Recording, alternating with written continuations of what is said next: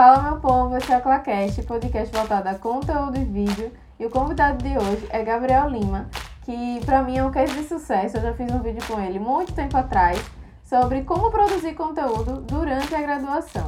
Então, eu trouxe aqui algumas perguntinhas, vai ser um bate-papo bem descontraído para você que ainda não se formou, mas deseja já começar a ter destaque no seu mercado. E aí, Gabriel, me conte mais aí como foi que você decidiu começar a produzir conteúdo ainda durante a graduação? Bom, como eu sempre começo meus vídeos né, no, no Instagram, eu falo pessoal. Não sei o horário que vocês estão assistindo, muito provavelmente esse podcast também vai para o Instagram, então muito bom dia, boa tarde ou boa noite para vocês. E essa minha produção de conteúdo, ela já tem uma, uma certa história, né? Já tem um tempinho. Eu sou estudante de Direito, eu estou no sétimo período da graduação. Iniciei o estágio no segundo período e logo depois se eu não me engano, no terceiro ou quarto eu já comecei a produzir conteúdo. Só que logo no início foi muito difícil, né? Eu não produzia conteúdo e eu não conseguia entender a importância de produzir conteúdo. Até que começando a estagiar com o Pedro, ele chegou um dia e falou bem assim: gente, a gente tava numa reunião, todo mundo aqui do, do escritório tem que ser produtor de conteúdo. Aí eu parei e pensei, tá, beleza, é uma ótima ideia, vamos todo mundo virar produtor de conteúdo. Mas o que é que eu vou falar?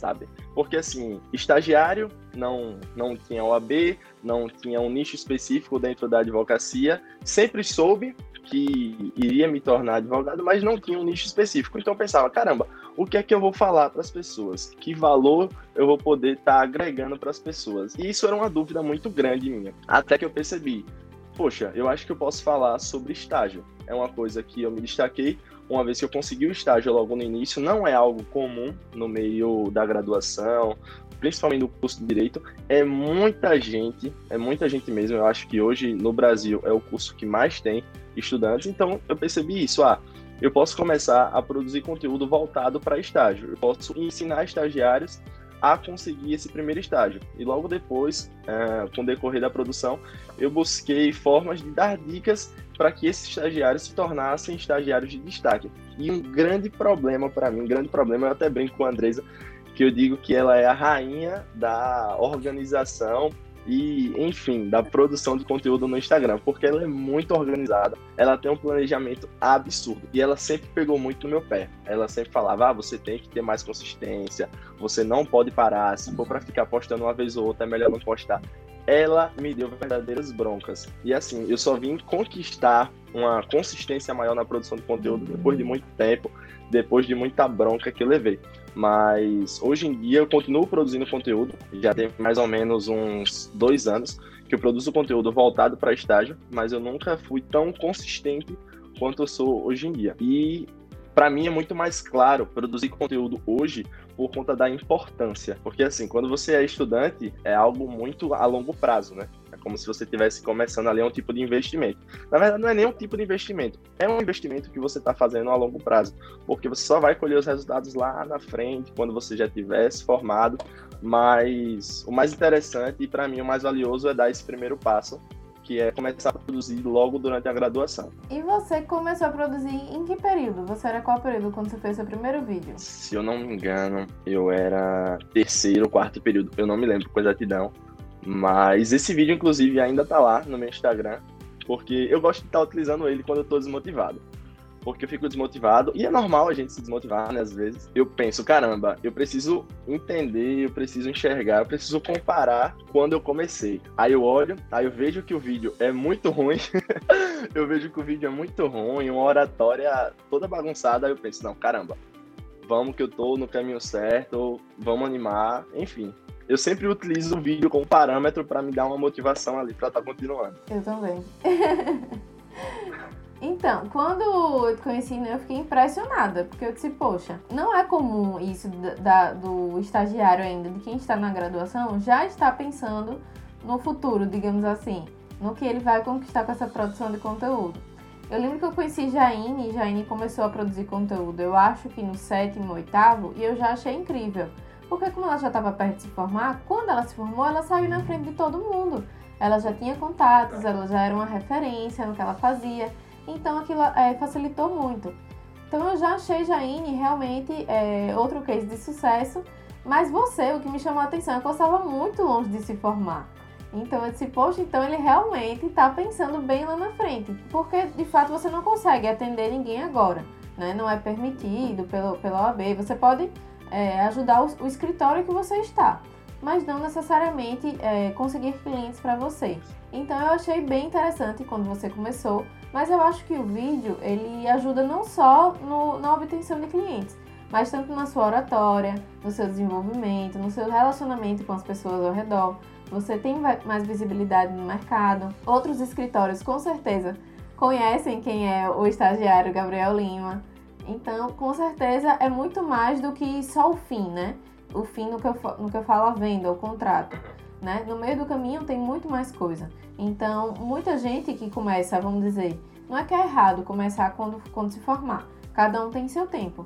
Mas com certeza, quando você se formar, você vai estar anos luz na frente de muita gente que se formar junto com você, que ainda não tinha é, dado nenhum passinho.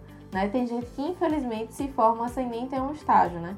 Então a pessoa entra muito entra no mercado só com a teoria, não tem a experiência profissional de fato. Então realmente eu acho que é, é bem incrível isso.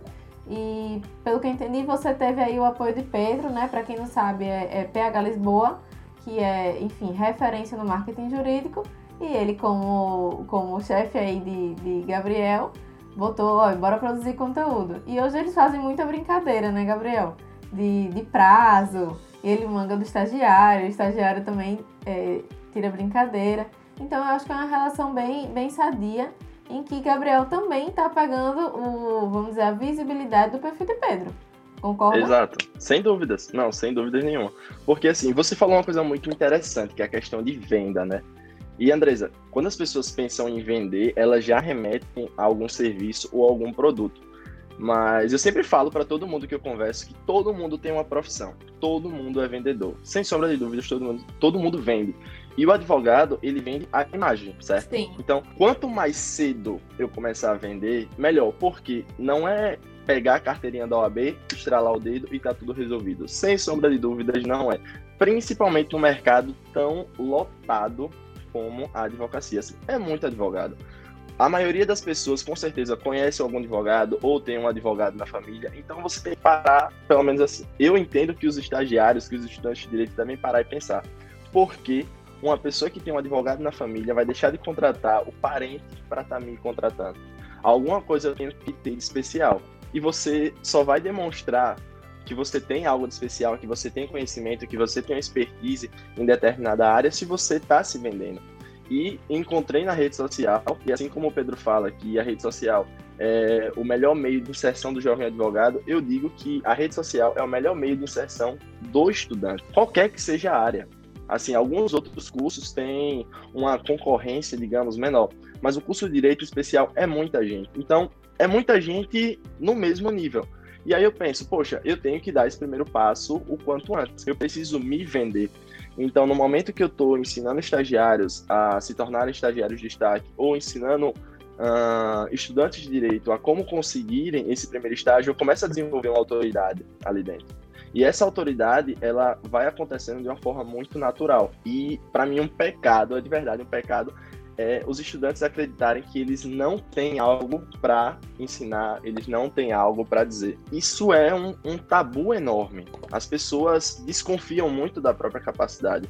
Isso é muito grave, porque a gente tá vendo ali diariamente alguma matéria, algum assunto que a gente acha que é muito simples, mas que para outra pessoa é algo extraordinário. É algo sem sombra de dúvidas que pode dividir o mundo. E Pedro uma vez me falou, e isso me marcou muito. O estudante de direito, ele sabe 99% mais que uma pessoa leiga. E são as pessoas leigas que vão nos contratar. Não necessariamente uma pessoa que, que tenha um conhecimento técnico sobre aquilo, mas qualquer pessoa que está ali assistindo você pode ser seu futuro cliente. Então, a produção de conteúdo me possibilitou muito isso. E às vezes eu estou em algum lugar, isso é muito legal, porque alguém fala: Ah, você que é o estagiário, você é o estagiário de Pedro sabe? Sempre tem essa brincadeirinha, sempre tem essa brincadeirinha. E no início, acredito que é, também aconteceu com você.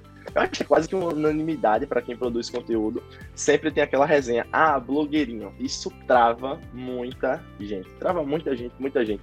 Uma galera já chegou para conversar comigo, ah, eu tenho vontade de produzir conteúdo, mas eu sei que o pessoal vai tirar onda. E vai tirar onda mesmo. Vai tirar onda. Não adianta não. É igual ao erro todo mundo vai errar. Quem estiver escutando, olha, você que está escutando agora, eu vou dizer uma coisa para você. Você vai errar.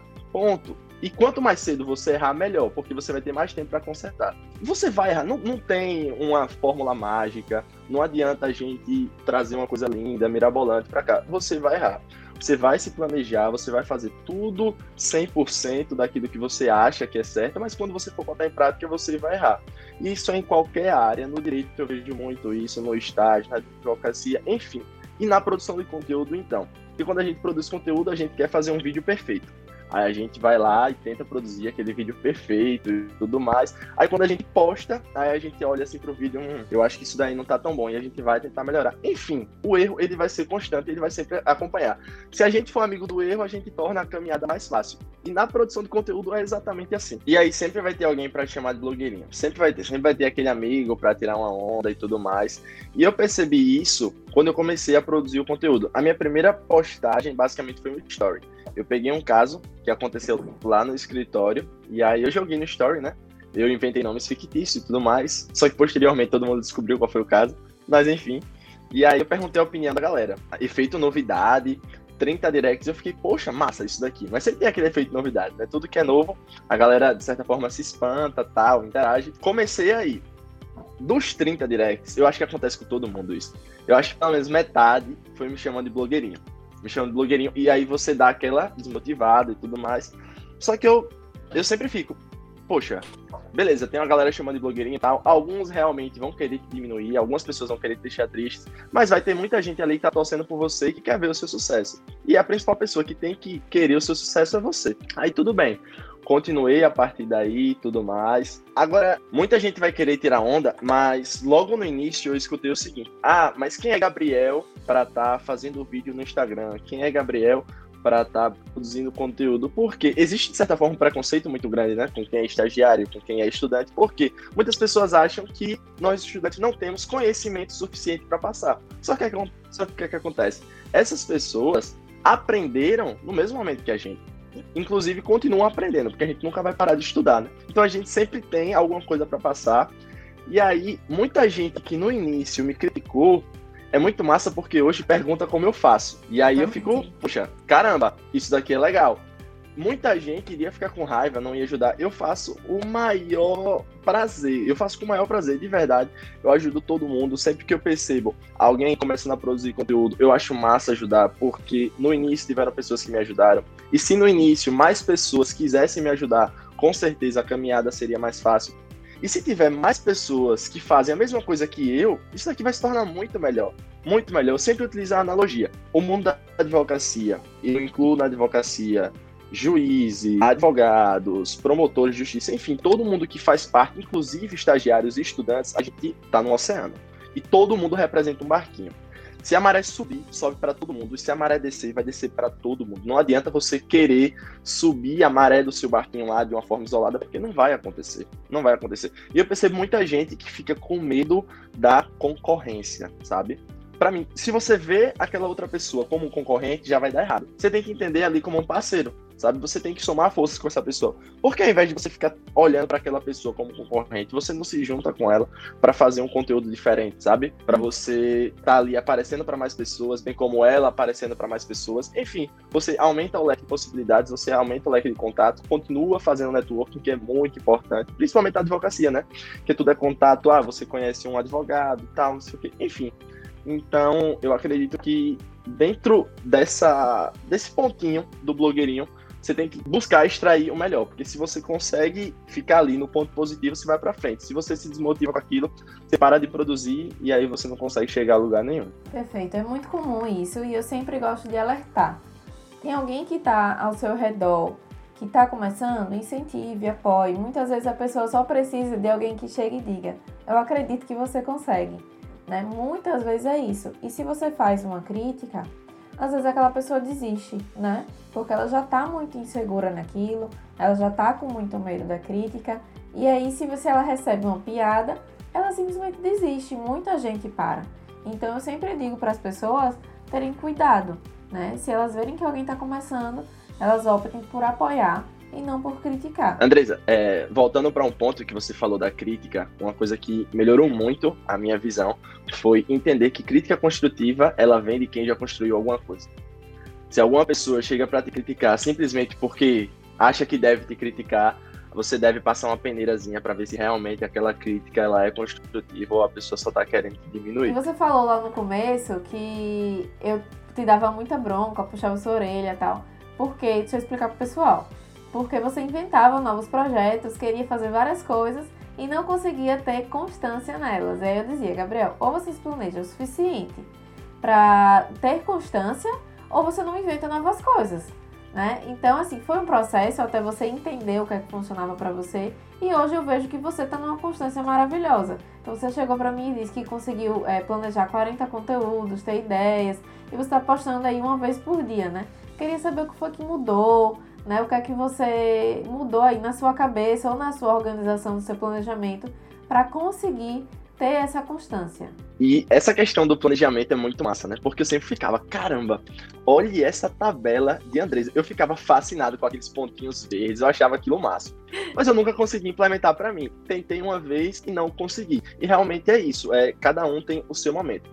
Tudo começou a mudar quando eu comecei a me planejar e desconfiar do meu cérebro. Desconfiar do meu cérebro em que sentido?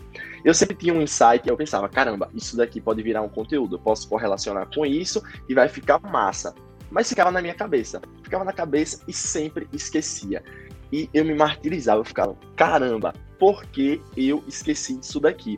Aquele conteúdo ia ser muito bom, mas eu não conseguia lembrar. E o processo de tentar lembrar era mais doloroso ainda, porque eu ficava sofrendo. Caramba, o conteúdo, conteúdo, conteúdo. Então, eu comecei a desconfiar do meu cérebro. Eu não confio nele. Tudo eu anoto. Tudo eu anoto. Eu comecei a utilizar um caderninho, mas eu achei mais prático utilizar o próprio celular. Baixei um aplicativo que, inclusive, é o Trello. As pessoas que é, não conhecem esse aplicativo, inclusive, tem um vídeo lá no meu Instagram falando sobre a prática e a teoria dele. E aí no Trello eu coloco todas as ideias. Todas as ideias. Eu simplesmente escrevo. E eu escrevo da forma mais simples possível. Então chegou um momento que eu até falei pra Andresa e ela disse: Andresa, eu tô com 40 conteúdos aqui. E aquilo me deixou fascinado, né? Aí é como se eu tivesse a matéria-prima na mão e eu pensasse: o que é que eu vou fazer agora? Porque a minha produção de conteúdo, basicamente, eu me planejava, mas eu deixava para produzir no dia. E sério, sempre vão aparecer adversidades. Sempre vai aparecer adversidades. E a principal delas é a preguiça.